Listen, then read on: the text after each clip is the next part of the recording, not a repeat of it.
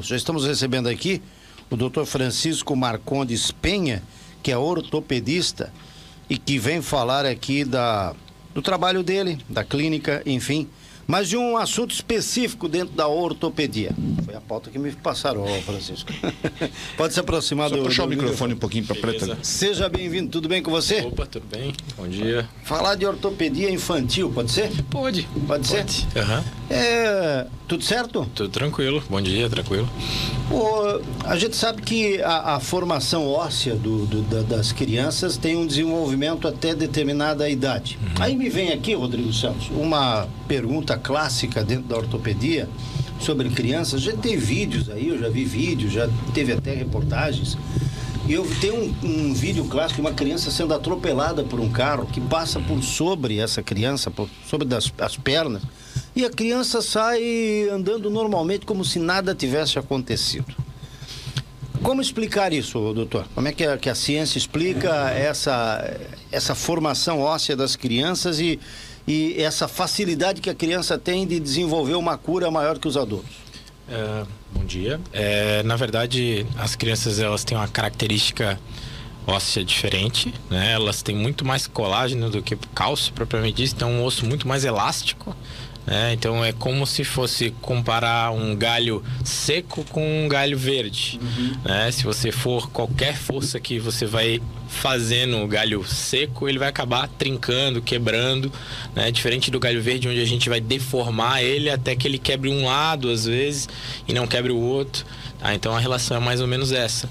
Quando a gente trabalha, é, existem diversas doenças próprias da infância, né, relacionada à ortopedia e traumatologia, né? Eu como trabalho mais com coluna, eu falo mais de escoliose, a gente trabalha mais com escoliose, que é uma doença própria da- do início da infância e da adolescência, né? mas existem diversas, diversas doenças da infância e a grande maioria das queixas que a gente vê é, de mães trazendo crianças em consultório e tal, são para coisas que são já foram consideradas doenças e hoje não são mais. Por exemplo, crianças que têm o pé chato ou que andam com os, é, como se estivesse com os joelhos abertos ou é, suspeita de que estão mancando é, ou que tem alguma deformidade nas costas, então, mas a grande maioria das vezes são grandes impressões, assim. Antigamente usava bota, é, ortopédica, que na minha época não teve tanto, mas meu irmão que é um pouco mais velho que eu, quase todo mundo usou bota ortopédica. Minha irmã teve que usar também. Bota É, ortopédica. É, É, todo mundo palmilha. usou palmilha, É. bota ortopédica. Hoje em dia isso praticamente não se usa mais. É muito raro ter indicação de usar. Né? E... Mas foi uma coisa que há 10, 15 anos atrás eu não tinha um pai que não passou na loja de bota ortopédica para ver se não tinha que usar e coisas desse tipo. Doutor, a minha irmã, ela, hoje ela tem mais de 30 anos, mas assim, quando ela era pequena, ela sofreu de artrite reumatoide. Ok. Né? Enfim, até hoje ela fez, faz tratamento. Você pode até rir, não é que é a arnica, né? Que dizem que tem tratamento com arnica. Né? Que é tratamento.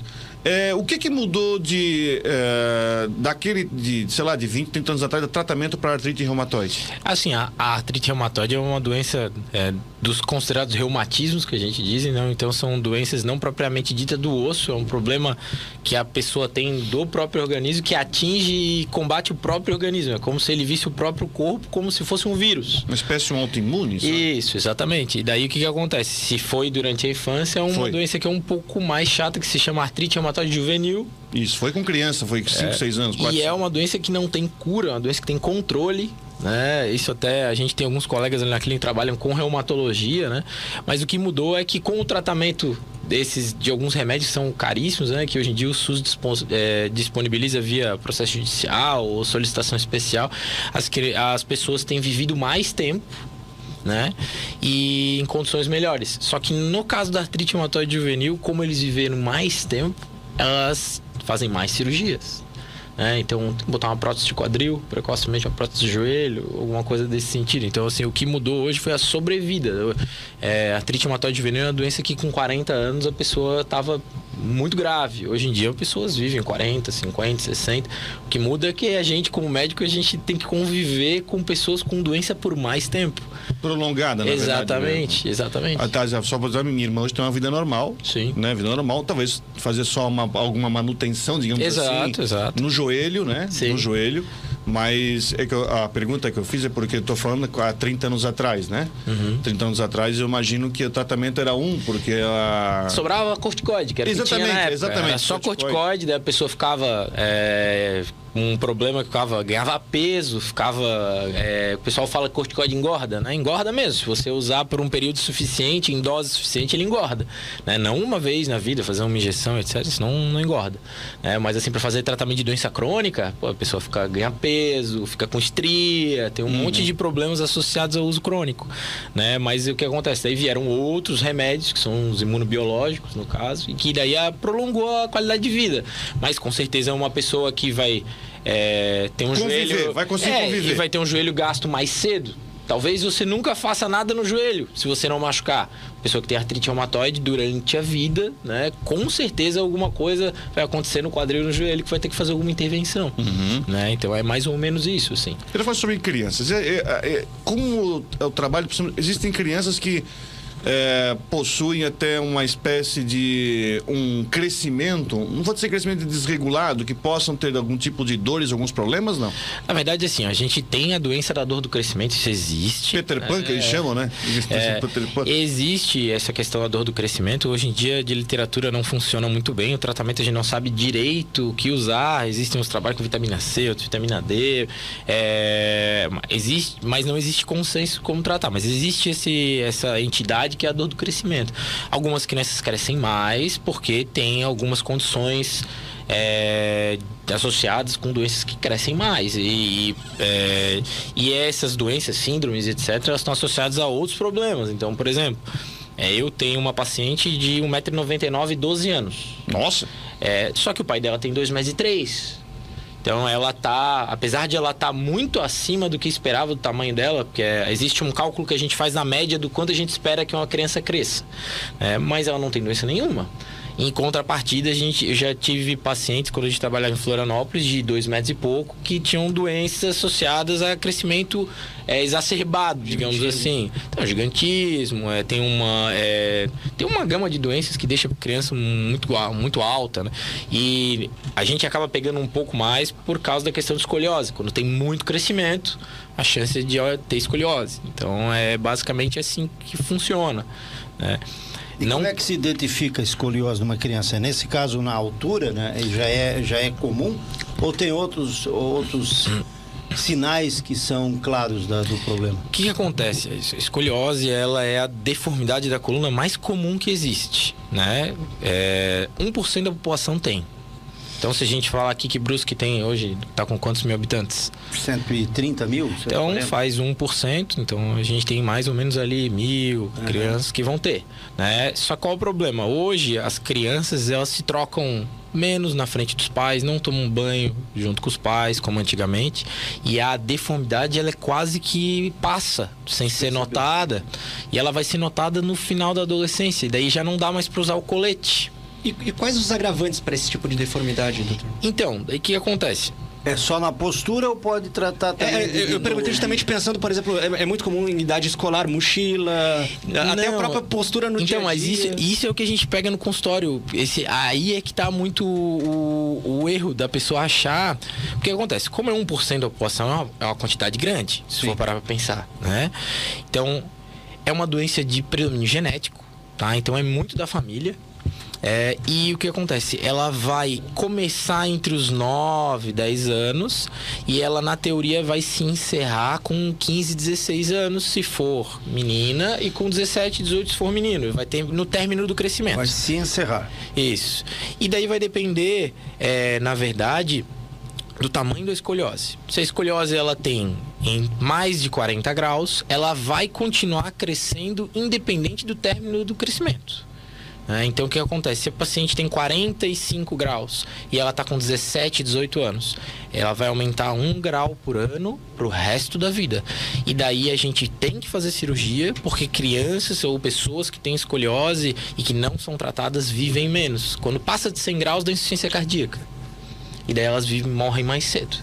É, então, assim, o percentual de pessoas que chegam nesse ponto é pequeno. Tá, mas então vamos falar da, da minha geração então. Uhum. Minha geração não tinha esse, essa preocupação se tem 45 graus, tem 40 graus. Estou uhum. aqui, ó. Uhum. né? É, recentemente eu tive uma surpresa triste, Rodrigo Santos. Estava eu todo encapuzado, no frio e tal. Alguém me viu na rua e disse, Dirley, quando tu começasse a andar, eu vi que era tu. Por quê? Porque tu anda assim, ó. Aquilo me deixou, fui traumatizado para casa, sabe? Que a pessoa me conheceu, eu mesmo, todo encapuzado.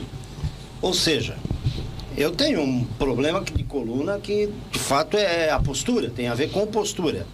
O Qual é a diferença de postura e de problema relacionado à infância, a, a, a, a isso que o doutor está conversando? São agora? duas coisas muito comuns no consultório. Um é dizer que tem escoliose porque uma vez foi na emergência. Aqui em Brusque mesmo, muito comum. Ah, fui na emergência uma vez morrendo de dor, fiz um raio-x só da região aqui da lombar, fiz todo torto porque eu tava morrendo de dor, e daí a coluna fez uma curva porque a pessoa tava morrendo de dor. E o raio-x não foi feito de maneira adequada. Aí aparece no laudo lá, escoliose. Aí leva pro resto da vida que tem escoliose, chega no consultório. Eu vim aqui porque eu tenho escoliose, nunca vi isso, queria ver. Aí tu faz um raio-x da coluna inteira, a pessoa não tem nada. Então esse é, uma- esse é um ponto muito comum. O outro ponto é o que você falou, a diferença entre característica, a postura hoje em dia não é mais considerada uma doença. Tá? Não tem nada que diga que a postura gera dor. O que a gente sabe é que a postura é que nenhuma digital. Cada um tem a sua, um pouco mais corcunda, um pouco menos corcunda.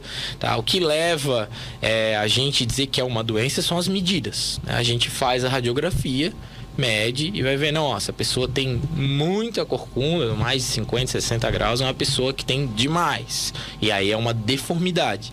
A deformidade ela tem origem. né? Ela pode ter algumas doenças que dão essa deformidade. No final das contas, o que, que a gente vê? Existem pessoas que têm vícios posturais, que não são doenças, muitas vezes estão associados à falta de atividade física. Atividade física faz melhorar a postura. Hoje é a única coisa que tem assim, ó, quero melhorar a postura, o que, que eu faço? Vai fazer atividade física fazer atividade física, fazer um alongamento, fazer coisas é, relacionadas à melhora da saúde. A pessoa vai ter uma postura melhor, sem ter que ficar fazendo grandes correções, usar colete. Colete é para doença, para escoliose, é para escoliose, para cifose, para outros problemas. Né? É, é que durante algum tempo dessa, da geração passada, se, é, tudo que se era visível, que era diferente um do outro, era considerado doença. Era como se chegasse e visse alguém loiro na rua e falasse assim: ah, aquilo ali é doença, porque a maioria é moreno. Né? Ou vice-versa. Então hoje a gente sabe que não é assim. Hoje a gente sabe que tem variações da normalidade e não necessariamente são doenças. Né? E é isso que é difícil de trazer para dentro do consultório. As pessoas entenderem que, pô, mas eu tô há 15 anos falam que eu tenho escoliose. Eu falei, tá, mas não tem. Doutor, ah, o senhor comentou antes dessa dificuldade que se tem hoje de identificar ah, a doença nas idades-chave. É. Ah, que, o que, que os pais deveriam prestar atenção para se fazer isso? Porque também, como você diz, como há um, um convívio, um contato menor, ah, a chance de se perceber isso visualmente é, um é reduzida também, né? É que na verdade o que acontece? A escoliose, se toda escoliose fosse pega no início, toda, e feito o colete, nenhuma ia precisar operar. E para pegar no início, eu digo antes da menstruação na menina e antes dos 11, 12 anos do menino. Né? Então, assim, se a gente identifica cedo, a gente trata cedo, a gente não precisa operar.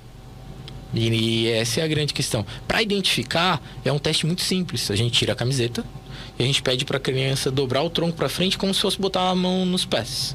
E daí a gente consegue ver a, a coluna da criança de costas e abaixada. Se ela tem escoliose, a gente vê ela desnivelada, como se fosse um calombo assim, na região.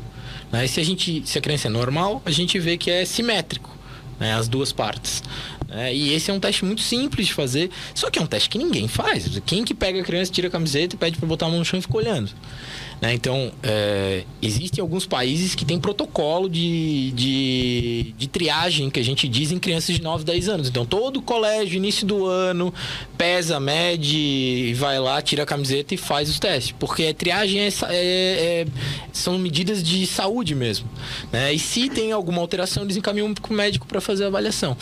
É, como ele mesmo disse, são coisas assim, ah, se 1% das pessoas têm e dos 1% que as pessoas têm, talvez 10% vão precisar de algum tratamento, então é pouca gente que vai acabar passando e vendo, né? E tendo que fazer um tratamento. né? Antigamente se fazia com gesso, né? Mudou muito, na verdade. né? Doutor, é, o Marcelo tocou num ponto muito interessante que eu me identifiquei, que diz respeito a peso da mochila. Né? Eu, eu, sinceramente, eu me assustei, peguei a mochila da minha filha, tem sete anos, e ela é mais pesada que a minha. E olha que eu carrego o notebook e tudo mais. Uma, pe- é, tem chegado problemas desses de, de, de crianças, enfim, ah, enfim, com esse tipo de problemas nas costas, dores por causa desse excesso de peso? Vou te dizer que é mais comum ter criança com dor nas costas porque fica no celular ou no tablet, não faz atividade física. Porque antigamente, na tua idade, na minha e. A gente ia correr na rua. A gente ia correr na rua, jogar futebol, fazer qualquer coisa. Hoje em dia fica muito em casa. Passamos dois anos de pandemia. Vai, vai fazer, né? Um ano e meio, que seja. Mas muita gente ficou em casa. E eu tenho muito paciente com isso, esse problema. Eu concordo contigo que a mochila, ela é. Existe uma série de trabalhos falando sobre peso de mochila. Nenhum deles conseguiu, assim, bater o martelo e dizer que tem relação com dor. Mas a gente sabe que é, um, é muito pesado. É muito. É muito pesado. Então, assim, é, tem, tem trabalho que fala que deveria ser até é, 10, 12 quilos no máximo. Né? E que seria já um absurdo bater acima de 10, 12 quilos. Né? O, a grande questão hoje que eu quero dizer é o seguinte: tem que chegar no meio termo. Né? As crianças elas têm que ser mais ativas. Essa é uma geração atual que tende a ser é, muito sedentária. né? Isso se vê a quantidade de crianças que estão acima do peso, né? quantidade de crianças que não fazem atividade física alguma, só querem videogame, computador. E além disso, a questão de, de bom senso do, do colégio em questão a peso de mochila, assim, sem dúvida. Tá? Agora, é, não tem, não vem muito ao consultório, porque o que acontece? Se você tem uma criança que vem ao consultório e a mãe fala que a, a mochila é pesada, e você pergunta se a criança faz alguma atividade física. A grande maioria das crianças a gente manda fazer atividade física, eles fazem, melhoram da dor, mas a mochila não dor. Então é diferente de uma criança que é atleta, que faz atividade física e vem se queixando de dor nas costas. Aí eu vou ter que ir atrás de outras coisas. Mas hoje é muito mais comum criança com dor é, com, por falta de atividade, assim. É, a questão da mochila é um problema porque o material é gigante, né? E os colégios não têm suporte para ter um lugar para eles deixarem a- as, as coisas, um armário, alguma coisa assim. Então é. Eu, eu acho preocupante também, tá? Essa questão da, da mochila. E cada vez parece que aumenta, né? Todo ano vem mais livro, mais coisa. Então, assim, é uma coisa que talvez mais pra frente a gente vai ter que avaliar. Hoje a gente tem tudo em celular, computador, coisas desse tipo. Então, talvez não fosse tão necessário essa- esse volume tão grande de, de material, né? É coisa a ser vista. Muito bem. Eu agradeço aqui a presença do Dr. Francisco, que vai participar mais vezes aqui, Acho que sim. né? Penso que sim. Não vamos achar, vamos pensar que sim. Né? Haja vista que esse. E depois eu vou fazer uma consulta com ele aqui no final aqui do. Ali fora eu já vou fazer uma consulta, doutor. Pode ser? Tranquilo, tranquilo. Não é dor, é outra coisa. Mas ah, fazer uma consulta. Pode ser? Pode, tenho claro. Unimed. Opa. Tem problema? Opa, sem problema. Brincadeira à parte, porque a Unimed é parceiro aqui da Rádio Cidade também. Vamos ao intervalo comercial, daqui a pouco a gente volta.